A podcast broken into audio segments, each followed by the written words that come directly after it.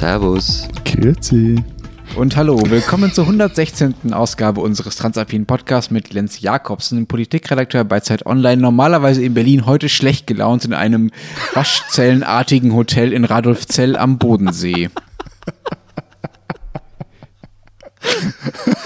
Und ich habe Lenz wirklich kaum je so schlecht gelernt, nur weil ist irgendwie. unfassbar. Ja, aber mein Name ist auf jeden Fall Matthias Daum und ich leite die Schweizer Ausgabe der Zeit und ich sitze in meinem Büro in Zürich.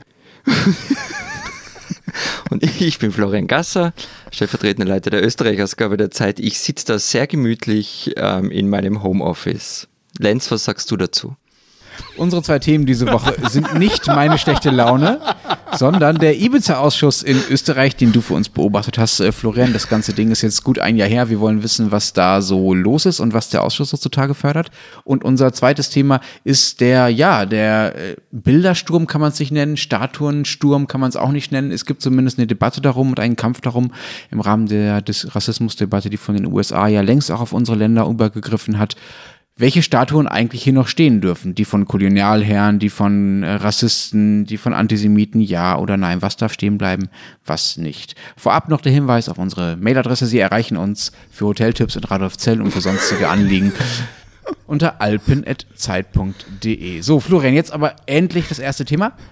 Endlich wieder Ibiza. Hast du das, hast du es schon vermisst, drüber reden zu können, über dieses tolle Video und äh, die Dinge, die es so nach sich gezogen hat? Ich, ich will über deine Badehose reden, die du nicht benutzen kannst, weil es so kalt ist. 13 Grad und Regen, was man so erwartet, wenn man Mitte Juni an den Bodensee fährt, um endlich mal was Schönes zu erleben. Du hast auch was Schönes erlebt. Jetzt komm, lass uns zum Untersuchungsausschuss Ja, okay, kommen. also, wie gesagt, ich rede mit euch gerne über den Urschuss. Ähm, der heißt übrigens, damit wir einmal den kompletten Namen ausgesprochen haben, Untersuchungsausschuss betreffend mutmaßliche Käuflichkeit der türkisblauen Bundesregierung. So. Ähm, also ich rede gern drüber. Ähm, zwei Zusätze. Ähm, wir nehmen ja die Folge ausnahmsweise schon am Montagabend auf, weil, und das ist jetzt kein Scherz, aber es muss noch einmal gesagt werden, der Lenz seine Termine nicht im Griff hat und wir deshalb irgendwie zwölf Stunden früher aufnehmen müssen.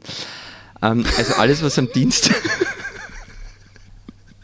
Alles, was am Dienstag passiert, ähm, weiß ich also nicht. Und der Lenz ist schuld. Es ist auch immer wieder unfassbar, wie, wie sehr es euch Schweizer und Österreicher allein schon unterhält, wenn die Deutschen mal was nicht hinkriegen und schlechte Laune haben.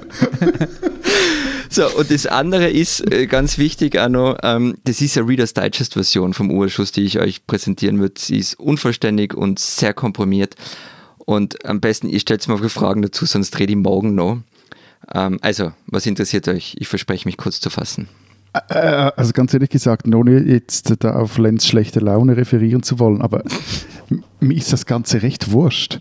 Also, Okay. ne, nein, aber es ist so, das Gefühl ist wirklich jetzt außerhalb jetzt dieser Wiener Politjournalistenblase interessiert das jetzt auch so niemanden wirklich richtig. Also vielleicht noch ein paar Kollegen beim Spiegel oder im SZ-Hochhaus, aber sonst, also pff, Also mich interessiert das schon. Das, war der Danke. Skandal, der in Österreich die Regierung gestürzt hat. Und äh, ich möchte schon wissen, was daraus jetzt wird. Und der Untersuchungsausschuss ist ja, wenn ich es richtig verstehe, eines der Gremien, das dafür zuständig ist, das rauszufinden. Wie waren denn die ersten Auftritte? Das läuft jetzt schon ein bisschen, aber jetzt diese Woche waren ja große, waren ja die ersten großen Auftritte, wenn ich es richtig mitbekommen habe. In vergangenen Woche, also vor zwei Wochen, ja. Es ist gleich am Eisentag richtig arg losgegangen. Also der erste ähm, Geladene war Florian Klenk, Chefredakteur von der Wiener Stadtzeitung Falter. Der hat das Video in voller Länge nämlich gesehen. Und ähm, der meint da, das sei so eine Art Tanz um Korruptionshandlungen gewesen, was ich da abgespielt habe. Und das Video sei eine Mischung aus Kottan und Pulp Fiction gewesen. Also Kottan war so eine österreichische Krimiserie mit, mit Lukas Resetaritz, über den wir vergangene Woche gesprochen haben. Und dann meint er noch, Zitat, es gibt Momente, wo man sich denkt, es wird provinzlerisch und komisch und Momente, wo man sich denkt, da wird Regierungskriminalität vorbereitet. Und dann kam, und darauf haben natürlich alle gewartet, Strache selbst. Ähm, das war leider recht fad am Ende. Ähm, er hat sich irgendwie sehr oft entschlagen, was er darf, wenn es zum Verfahren geht. Entschuldigung, stopp, was heißt entschlagen? Das weiß ich auch nicht. er, der, der, er hat auf Fragen nicht geantwortet ähm, und darauf verwiesen, dass es um, es um laufende Verfahren geht. Okay. Rausgeredet, also sowas in der Art, okay. ja, Die Aussage Ähm, verweigert. Ja, genau. Und es war dann halt die übliche Leier, er sei, sei unschuldig, habe immer darauf hingewiesen, ähm, dass alles legal sein müsse und ja, es sei kein philosophischer Abend gewesen. Und das gleiche Beispiel, das gleiche Schauspiel war dann halt auch bei Johann Godenus, der dann auch gekommen ist, viele Entschlagungen, nichts wirklich Neues. Für den zweiten Tag waren dann irgendwie die ganzen Milliardäre geladen, also Heidi Horden, Gaston Glock, Novomatic-Gründer Johann Graf. Ähm, die kamen aber aus gesundheitlichen Gründen nicht, also wegen Corona. Und Videoschalte ging nicht, ja? Nein. Hm, okay. Was ist denn eigentlich das maximale Ziel dieses Ausschusses? Also was kann oder was will er überhaupt erreichen? Geht es dann nur um Aufklärung oder kann er auch irgendwie strafen, irgendwie sanktionieren? Was kann am Ende stehen?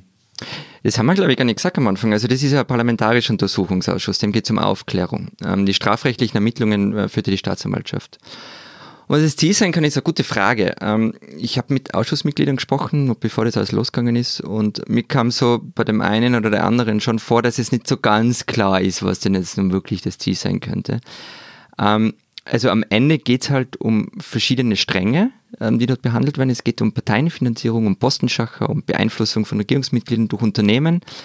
Ähm, also am Ende kann man es vielleicht so zusammenfassen, ähm, es geht ganz einfach um die Praxis politischer Parteien in diesem Land, von einigen politischen Parteien.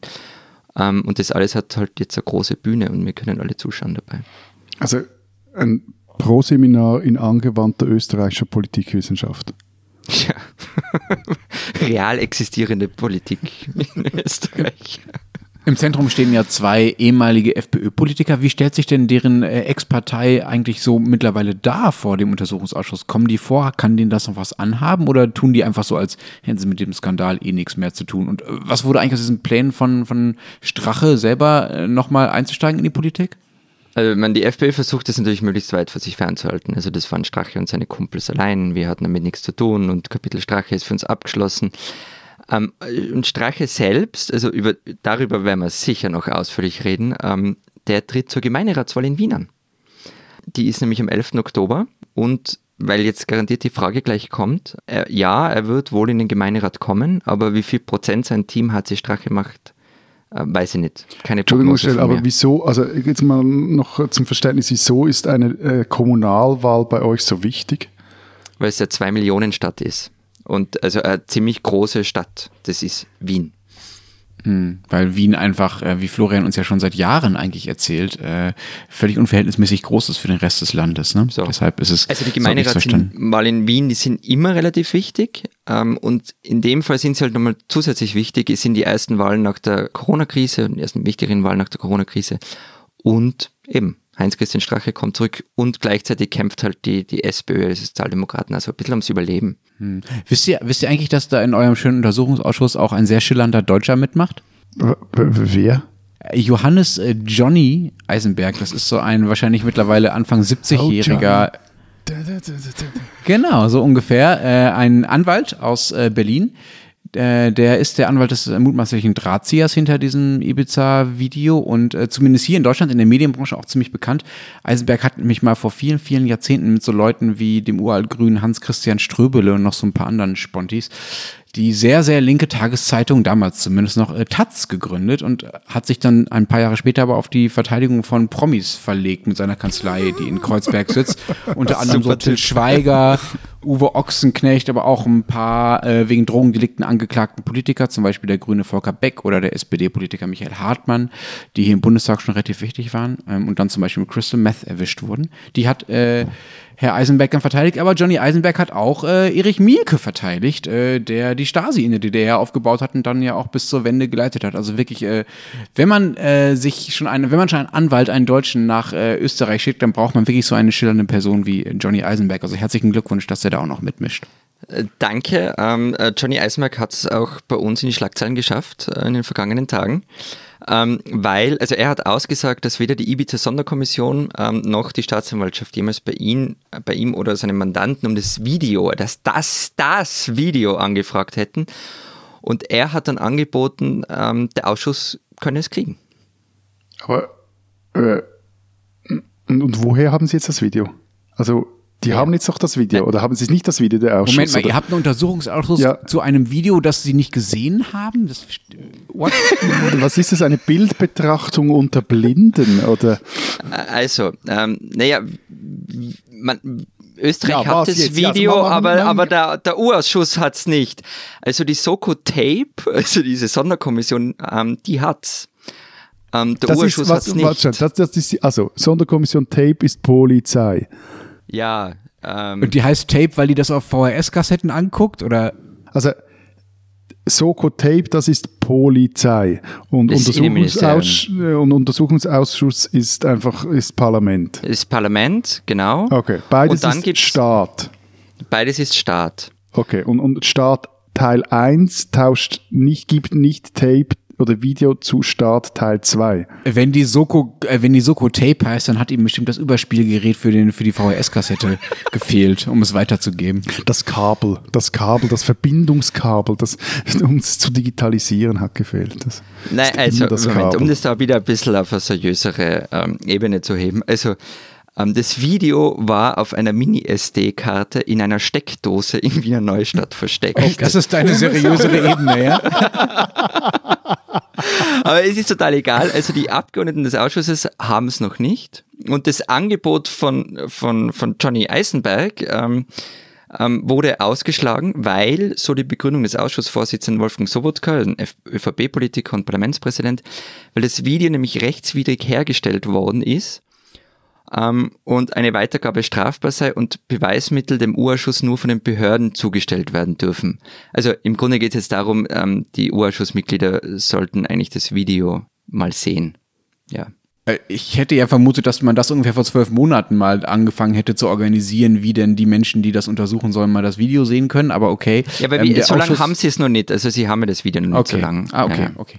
Jetzt läuft der Ausschuss so ein paar Wochen. Was ist denn mittlerweile schon rausgekommen? Gibt es schon irgendwelche Zwischenergebnisse, irgendwelche Richtungen, die man erkennen kann in der Untersuchung?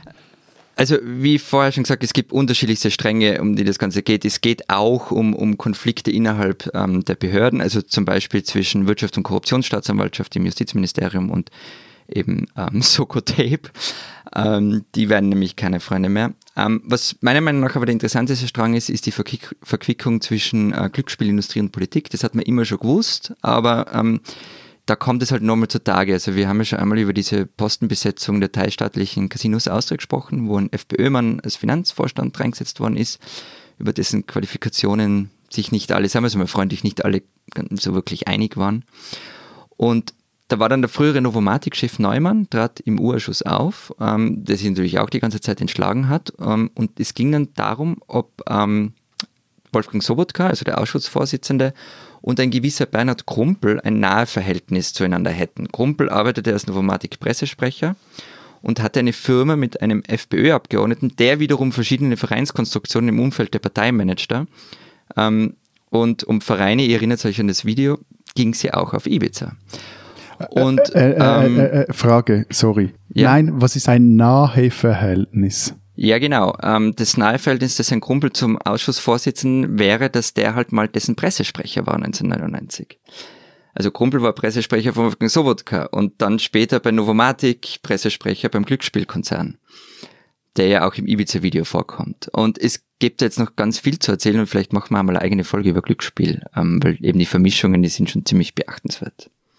Okay, das äh, fände ich gut, auch deshalb, weil mir jetzt noch nicht ganz klar ist, warum es schlimm ist, wenn jemand mal Pressesprecher beim Politiker war und dann bei einem Unternehmen. Weil es der Ausschussvorsitzende dieses Ibiza-Ausschusses ist und das Unternehmen ähm, im Ibiza-Video vorkommt und ähm, dessen Ex-Chef äh, geladen war.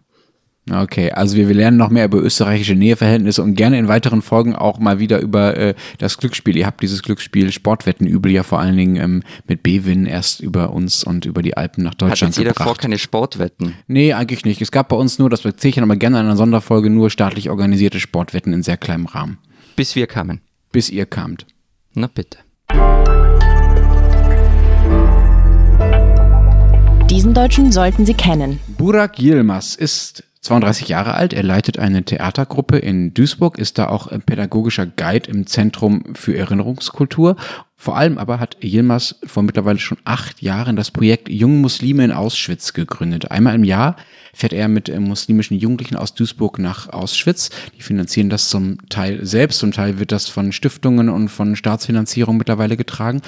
Dort redet er dann mit ihnen über Antisemitismus, er redet mit ihnen aber auch über ihre eigenen Biografien, er redet mit ihnen über die Biografien der Opfer von Auschwitz, um den Antisemitismus, den sie in der Schule sonst nur so abstrakt lernen, konkret und ja, auch erfahrbar zu machen. Er redet mit ihnen über den Nahostkonflikt und erfüllt damit eine Lücke, die der Geschichtsunterricht allein nicht füllen kann, offenbar. Und anstatt aus der Ferne zu urteilen über den vermeintlich so schlimmen muslimischen Antisemitismus, redet er mit den Menschen, über die sonst nur geurteilt wird. Burak Yilmaz hat dafür mittlerweile schon das Bundesverdienstkreuz erhalten und Yilmaz ist leider auch ein gutes Beispiel für das Racial Profiling bei der Polizei und damit auch für Rassismus. Er hat jetzt vor ein paar Tagen den Kollegen der Süddeutschen Zeitung erzählt, wie er neulich mal wieder von der Polizei kontrolliert wurde am Dortmunder Hauptbahnhof. Als einziger natürlich auf dem Bahnsteig, weil er irgendwie nicht biodeutsch aussah. Und dann fragen die Polizisten den Herrn Yilmaz, hatten Sie denn schon vorher schon mal mit der Polizei zu tun? Und sagt Herr Yilmaz, ja, und zwar jede Woche. Sagt der Polizist, warum das denn? Wie denn? Sagt Yilmaz, ich bin auch Dozent an der Polizeihochschule in Duisburg und genau solche Fälle wie dieser hier sind übrigens mein Thema. Burak Yilmaz, ein Deutscher, den man kennen sollte.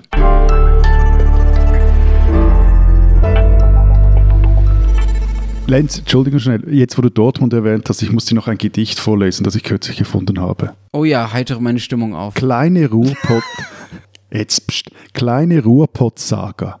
Dort Mund, dort Essen, Ham Ham. Ja, Versteht es Ortswitze nur, was- mit Dortmund. Na, Dortmund und Essen und das? Hamm liegen direkt nebeneinander. Mhm, irre. Hm, Hamm ist die Stadt der Zugteilung, dafür berühmt. Endlich mal Poesie in unserem Podcast und der Bergler motzt noch rum. Ich schicke dir mal ein Gedichtband von Wiglaf Droste, der konnte das besser. Ähm, lass uns mal zu unserem zweiten Thema kommen. Wir wollen über Statuen reden. Wie stehen, was stehen denn bei euch eigentlich so für Statuen herum? Gibt es da besondere Personen, eine besondere Epoche, ein besonderes Ereignis, das da eure Gedenkkultur, eure Statuen äh, dominiert? So einiges, ja. Also es gibt zum Beispiel eine Stalin-Gedenktafel in Wien, weil er ja mal in Wien gewohnt hat. Ähm, es gibt So wie ungefähr alle berühmten Leute, ja. ja. Ähm, es gibt dann diverse Statuen von angeblich großen Kriegern. Es gibt die Andreas Hofer-Statue in Innsbruck. Vor jedem zweiten Habsburger Kaiser gibt es ein Denkmal, vielleicht auch vor jedem. Und was weiß ich alles. Ich habe aber, ähm, wie wir die Sendung geplant haben, ähm, viel über die Statue von Karl Lueger nachgedacht, die am Wiener Stubenring steht. Ich sitze da nämlich manchmal auf einer Bank drunter, unter einem Baum, weil es ein netter Platz Okay, ist. äh, abgesehen davon, dass du offenbar eine Tagesgestaltung wie so ein 70-jähriger Flaneur hast. ich sitze da gerne mal auf einer Bank unter einem Baum, weil es da schön ist und ich darum natürlich beneide. Ähm, äh, möchte ich erstmal wissen, wer ist dieser Karl Lueger? Ja, eben. Ähm, also der war von 1897 bis 1910 Wiener Bürgermeister. Und in seiner Regierungszeit ist Wien zu einer modernen Großstadt ausgebaut worden. Also Hochquellleitung wurde gebaut, Straßenbahnen kamen, Elektrifizierung wurde vorangetrieben und so weiter. Das ist die eine Seite des Karl Lueger. Die andere ist, er war ein großer Antisemit. Er gründete die Christlich-Soziale Partei, hat sich zu einer Massenbewegung geformt und ähm, vor allem mit antisemitischen und antiliberalen Parolen gefüllt. Ähm, und Adolf Hitler lebte ja damals als erfolgloser Maler in Wien. Ähm, und unter anderem von Lueger hat er sich das politische Handwerk abgeschaut. Kur, kur, kurze Zwischenfrage. Und das muss man ja bei Österreich jetzt fragen. Und welcher dieser Seiten ist jetzt sein Denkmal gewidmet? Na, ursprünglich natürlich der ersten Seite, ähm, aber seit einigen Jahren gibt es halt eine Zusatztafel bei diesem Denkmal ähm, und eben von diesem Karl Lueger steht halt das Lueger-Denkmal am Luegerplatz. So. Und aber eine Tafel ist dabei, wo auf den Die, Antisemitismus die willst du jetzt hingewiesen alle wird. weghaben? Also die, die Statue von Lueger willst du weghaben? Davon wird es ja auch mehrere geben, Straßennamen, alles umbenennen? Oder was wäre deine Ja, Lösung? naja, es gab, es gab mal den Lueger Ring, ähm, den Karl Lueger Ring, das ist gar nicht so lange her, der wurde dann umbenannt in Universitätsring, ähm, weil eben die Uni war am Lueger Ring und ähm, das ist natürlich so Mittel. Ähm, na, ich eier deshalb so lange rum, weil ich ein Problem damit habe. Ähm, ich schaffe es nämlich nicht, da eine Meinung dazu zu haben, ähm, die so auf einem argumentativ wirklich soliden Fundament steht. Also einerseits halt es für Unsinn, alte Statuen abzureißen. Das sind halt Zeugnisse der Vergangenheit und dem sollten wir uns erstellen und ähm, sie nicht dadurch, dass wir sie planieren, aus dem Weg gehen. Okay, aber mit dem Argument könntest du sie auch einfach alle in ein Museum stellen, wenn sie nur Zeugnisse der Vergangenheit sind.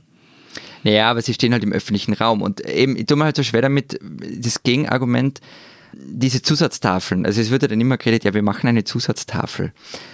Ähm, ja, eh, aber die, die kann halt nie den Stellenwert natürlich haben, den, den so Denkmal selbst hat. Und mir kommt es oft vor, dass so ein eine Pfeil- Beruhigungspille ist. So ein Pfeil dann drunter, so äh, schauen Sie hier nach oben, das ist ja, böse.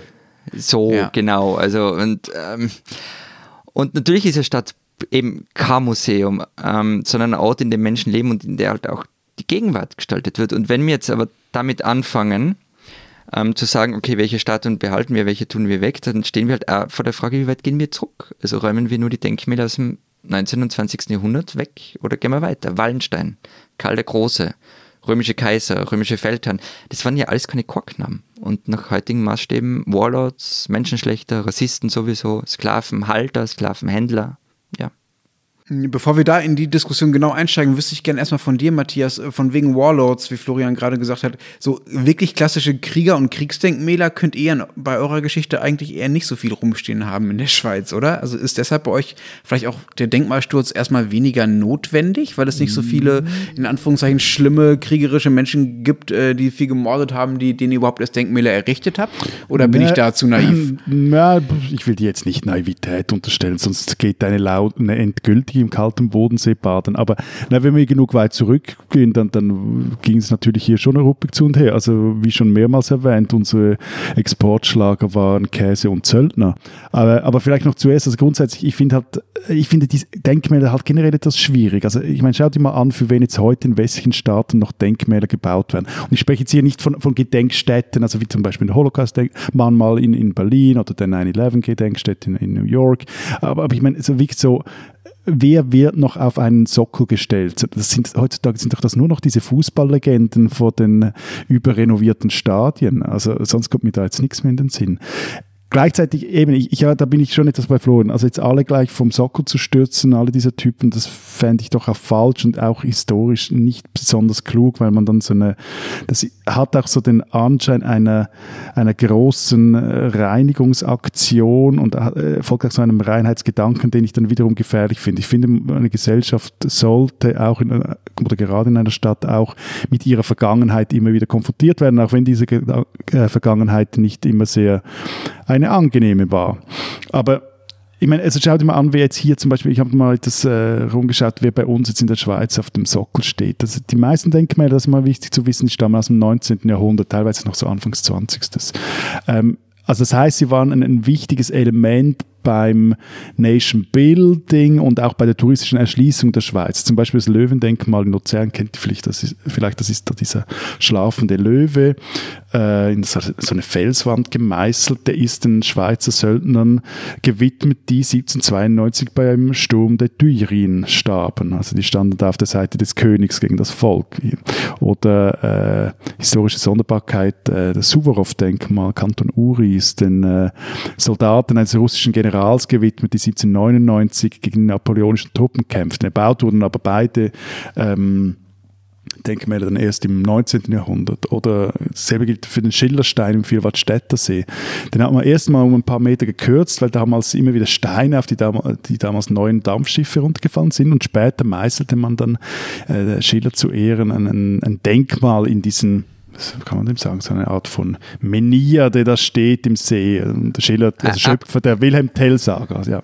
Also abgesehen davon, dass es jetzt ein schöner Reiseführer zu Denkmälern in der Schweiz war von dir, was willst ich, ich du sage, sagen? Diese Denkmäler will doch jetzt wahrscheinlich keiner abreißen, oder? Die du da äh, die, dies jetzt nicht, aber andere natürlich schon. Also diese Tage wird zum Beispiel Neuenburg wieder mal um das Denkmal von David de Bury gestritten. War ein Banker. Noch nie gehört. Bankier, äh, Diamanten- hm. und Sklavenhändler. Nein, sowas, ein Banker.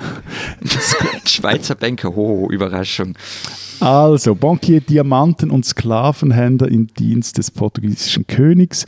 Und der vermachte wiederum im 18. Jahrhundert äh, nach seinem Tod der Stadt Neuenburg ein Monstererbe. Und zwar umgerechnet auf heute sind das, habe ich mal die Zahl aufgeschnappt, 600 oder wären das 600 Millionen Franken.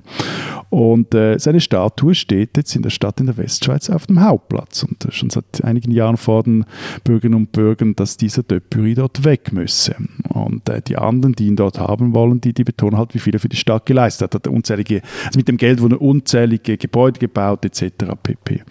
Ähm, das ist ja sehr ähnlich wie diese Geschichte aus Großbritannien, ne? Wo ja, genau, der, der genau, Sklavenhändler genau. und Philanthrop irgendwie genau, so genau, genau. in einem Satz. Mhm. Genau. Ja. Stand so in der NZZ am Sonntag. Ich weiß, das ich habe gesehen, ja. oder, oder jetzt auch zum Beispiel hier in Zürich, also vor dem Hauptbahnhof, da steht äh, Alfred Escher, äh, beziehungsweise ein Denkmal. Und ich meine, das war der größte Tycoon, den die Schweiz je hatte, prägt im 19. Jahrhundert das Land maßgeblich, gründete Credit Suisse, Swiss Life, ETH, äh, ließ den Gotthardtunnel bauen, aber seine Familie besaß auf Kuba eine Kaffeeplantage und auf dieser Kaffeeplantage, da arbeiteten auch Sklaven.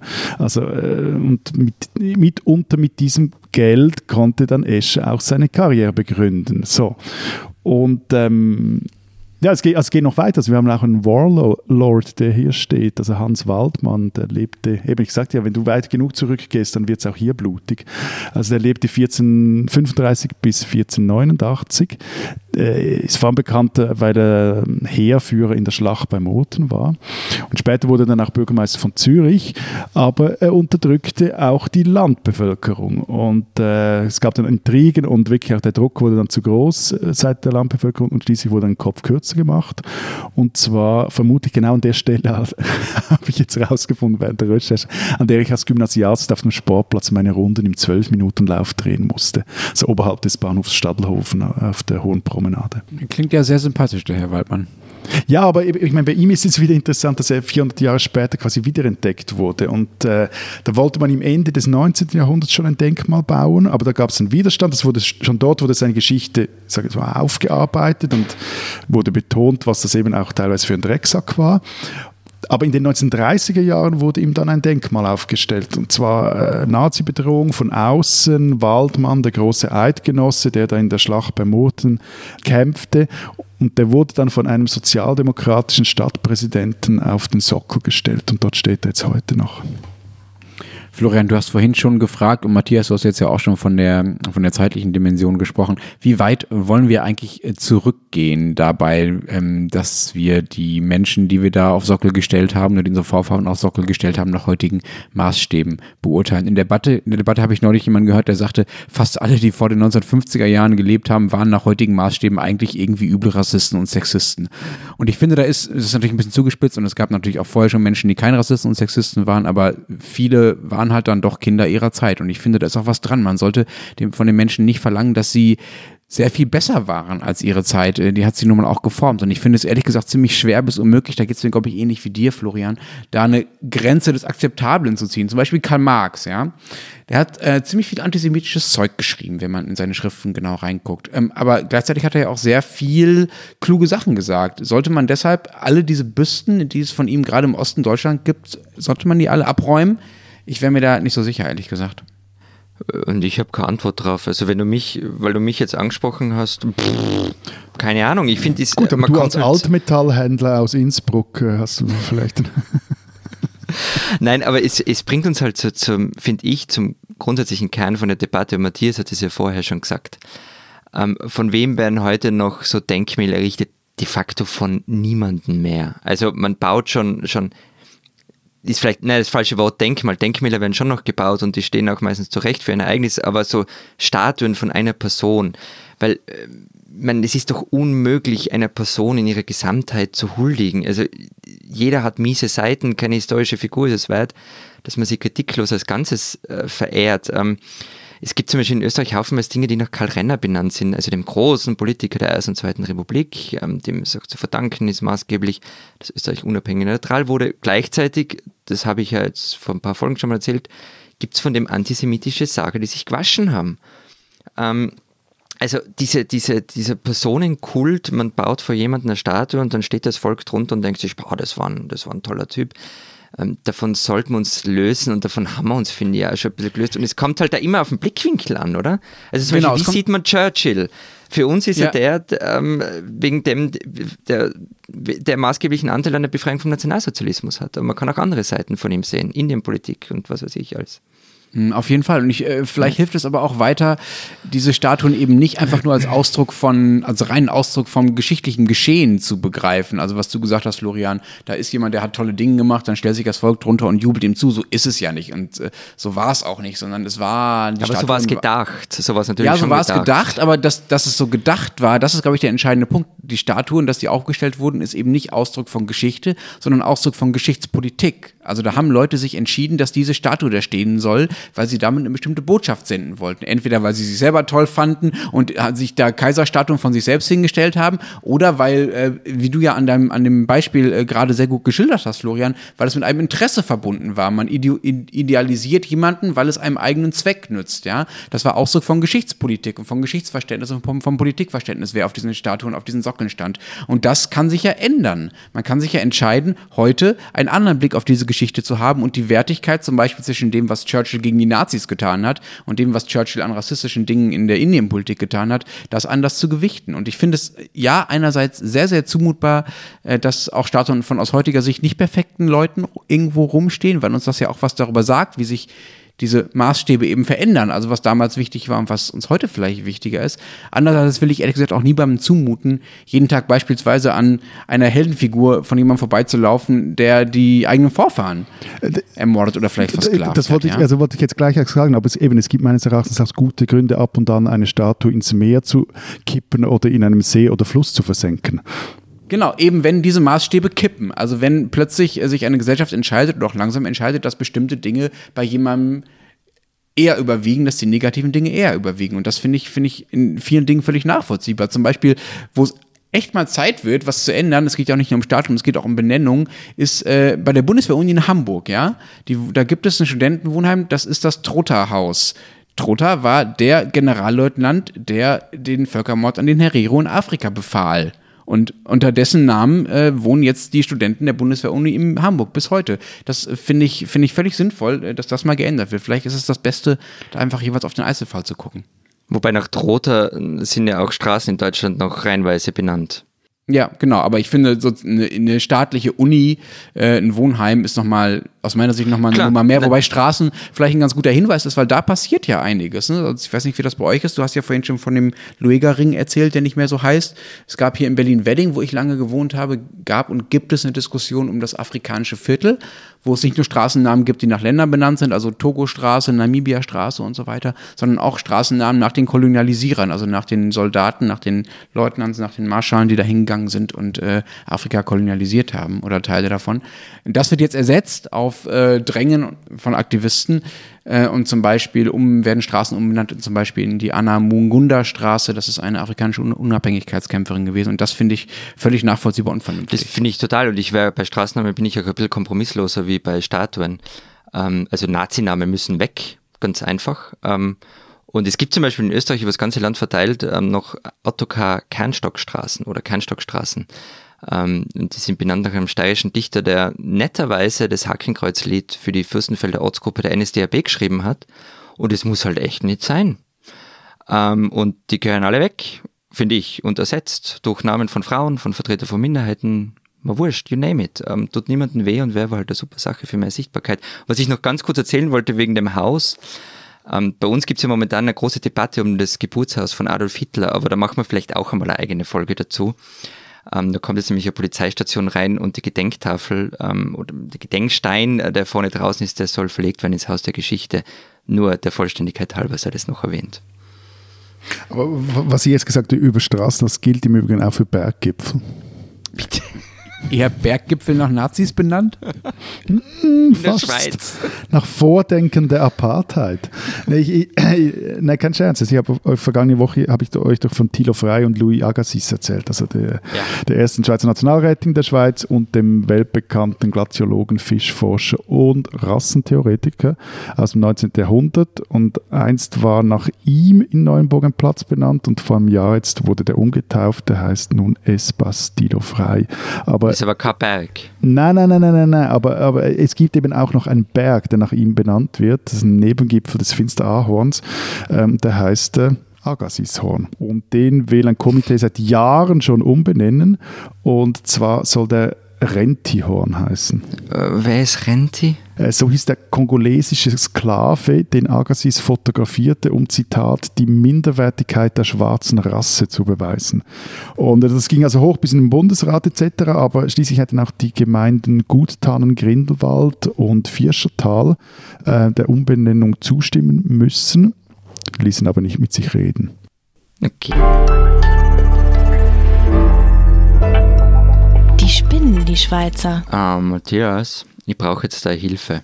Ähm, ich habe nämlich irgendwie das, ich habe eine gute Geschichte gefunden, finde ich, warum die Schweizer spinnen. Ich kann nichts dafür, wenn irgendwelche Berner Oberländer Gemeinden und, und Walliser Gemeinden nicht mit sich reden lassen, wenn es um die Umbenennung eines Gipfels geht. Dafür kannst du mich jetzt nicht haftbar machen. Nein, nein, äh, es geht mir darum, du musst, du musst die Geschichte verifizieren. Ich habe nämlich so irgendwie das ähm, Gefühl, dass die nicht stimmen kann. Okay, also lass hören. Genau. Also ich habe Folgendes gelesen. Ein achtjähriger Bur ist in einen Laden in Dietgen gegangen und hat gefragt, wichtiger Hinweis, gefragt, ob er mit seinem Fastnachtsspielgeld da etwas kaufen könne. Ähm, die Verkäuferin hat das Kind dann verschickt. Aber es muss ja irgendwie seine Verschickt. Ordnung haben. Entschuldigung, verschickt hast einfach nur Weggejagt. weggeschickt. Ja? Genau, verschickt ist bei uns so Paket Landverschickungen von Kindern gewesen. Äh, sie, sie, hat das kind, sie hat das Kind weggeschickt äh, und hat aber die Polizei angerufen. Und ähm, offenbar war da irgendeiner einerseits recht unterbeschäftigt und gleichzeitig top motiviert, der da abgekommen hat. Und hat sich das falsch angenommen und einen Monat lang die Überwachungsbilder ausgewertet und war dann dem Jungen eiskalt auf der Spur und den Eltern kündigte er an, er werde sich jetzt das Kind vorknöpfen, das ist nämlich ein Offizialsdelikt. Ähm, der Bur wurde dann, wie sich natürlich gehört, von vorne und von der Seite fotografiert, drei Stunden ohne Rechtsmittelbelehrung verhört. Und ähm, bei einer Hausdurchsuchung oder sowas in der Art wurden dann noch 255 Euro Spielgeld beschlagnahmt äh, zur Verhinderung weiterer Straftaten. Lieber Matthias, ich weiß, dass euch die Knete echt heilig und wichtig und was weiß ich was alles ist, aber ist es echt so passiert?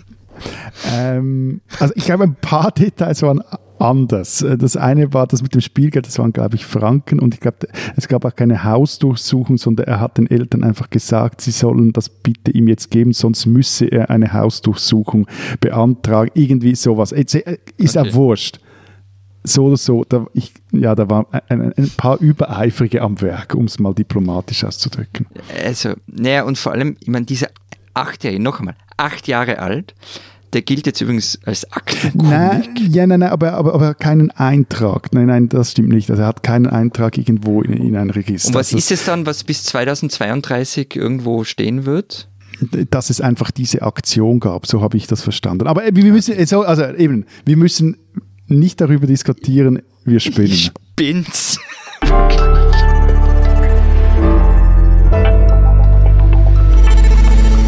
Das war's diese Woche mit unserem Transalpinen Podcast. Wenn Sie wissen wollen, was in Österreich und der Schweiz noch so los ist, lesen Sie die Österreich- und Schweiz-Ausgaben der Zeit, digital oder gedruckt natürlich. Was habt ihr vorbereitet? Wir haben eine brandneue Seite 3. Wir haben da einen kleinen Relaunch gemacht. Achtung, jetzt kommt ein Werbespot. Und zwar heißt die Alles außer Zürich und wir werden ab jetzt uns äh, wöchentlich den vermehrt regionalen Themen widmen. Zum Beispiel haben wir in der ersten Ausgabe eine Geschichte aus dem Tessin. Da geht es mit Kettensägen und Drohnen dem kantonalen Symbol an den Kragen, nämlich der Palme. Wir haben eine kurze Geschichte aus Hemberg im Kanton St. Gallen. Top Gear Zuschauerinnen und Zuschauer unter unseren Hörern kennen Hemberg. Das war nicht der Das Ort. schon siebenmal erzählt, Das diese war der Geschichte. Ort, wo Richard Hammond in diesem ultraschnellen Elektroauto bös verunfallt ist, Klammer geschlossen. Auf jeden Fall kämpft dort jetzt ein Bauer gegen zu laute TÜVs, also Motorräder. Und wir haben eine wunderbare Fotokolumne, die wir diese Woche starten. Den Beginn macht Benjamin Manzer, ein Fotograf aus Bischofszell. Florian, jetzt du in kürzer. Also bei uns gibt es eine ähm, große und tolle Reportage über Wölfe von Christina Pausackel. Ähm, die kommen nämlich zurück, das regt die Bauern auf und die Tierschützer finden es aber ganz okay. Ähm, und Kann dann, es sein, dass es endlich mal was gibt, wo wir Deutschen vor euch waren? Diese Debatte hatten wir vor fünf weiß, Jahren, ja, glaube ich, ja. die Wölfe kommen.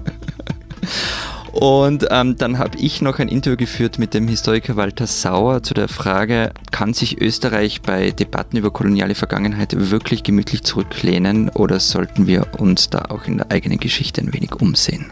Und wenn Sie wissen wollen, was in Deutschland so los ist, lesen Sie den Rest der gedruckten Zeit oder natürlich Zeit Online. Wir hören uns nächste Woche wieder. Bis dahin sagen wir Vielen So, nimm jetzt noch ein Bad. Wenn nicht im See, dann Spring in der rein. Wanne, Lenz. und tschüss.